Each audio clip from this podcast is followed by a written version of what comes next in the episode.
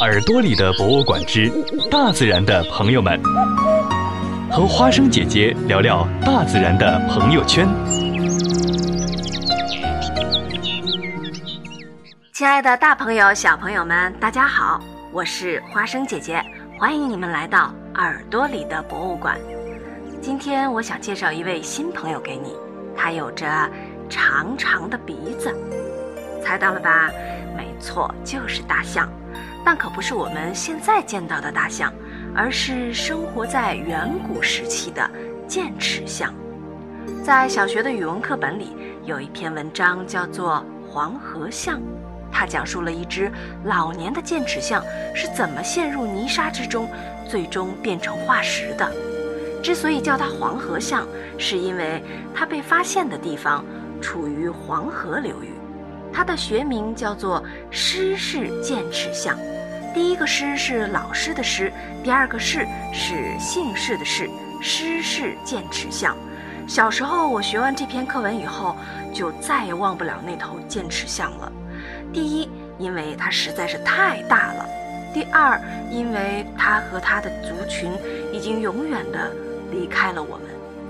黄河象是世界上最大的象类动物，一头成年的黄河象，它的身高能长到四米，差不多有三个小朋友妈妈累加在一起那么高。它身体的长度能长到八米，光它的牙齿就达到了三米，怪不得叫它。剑齿象这么长的牙齿，看上去还真的像两把宝剑一样。可想而知，这样一个威风凛凛的大家伙，放在博物馆的任何展厅里都称得上叹为观止。但是你知道吗？剑齿象并不是现在存活在世上的大象的祖先，而只是象类家族进化谱系当中的一个旁支。甚至可以说，它们是象类进化过程中一个失败的尝试。为什么这么说呢？让我们回到剑齿象生活的年代，大概在距今三百多万年前，欧亚大陆北部的气候相对比较温暖，剑齿象的生活环境非常的舒适，不缺吃不缺喝的，所以它的体型逐渐变得越来越大。其中有一种叫做施氏剑齿象，表现得尤为突出，也就是我们俗称的黄河象，或者叫黄河剑齿象。它们成为了剑齿象家族里体型最大的一个类群。可是，这种健壮威风的体型很快就成为了他们的不幸，因为后来啊，欧亚大陆乃至全球的气候都发生了巨大的变化。剑齿象所生活的区域内，气候变得寒冷而干燥，地面上的花草树木也开始大面积的减少。在越来越恶劣的环境下，巨大的体型就变成了黄河象沉重的负担。当然，体型可能也不是它们走向灭亡的唯一原因。剑齿象家族的其他成员，比如体型比较小的东方剑齿象。在困境中挣扎了一段时间，但最终也没能逃过灭绝的厄运。虽然我明白这是大自然的选择，但还是感到很可惜。如果你读过了《黄河象》那篇课文，就会有所体会。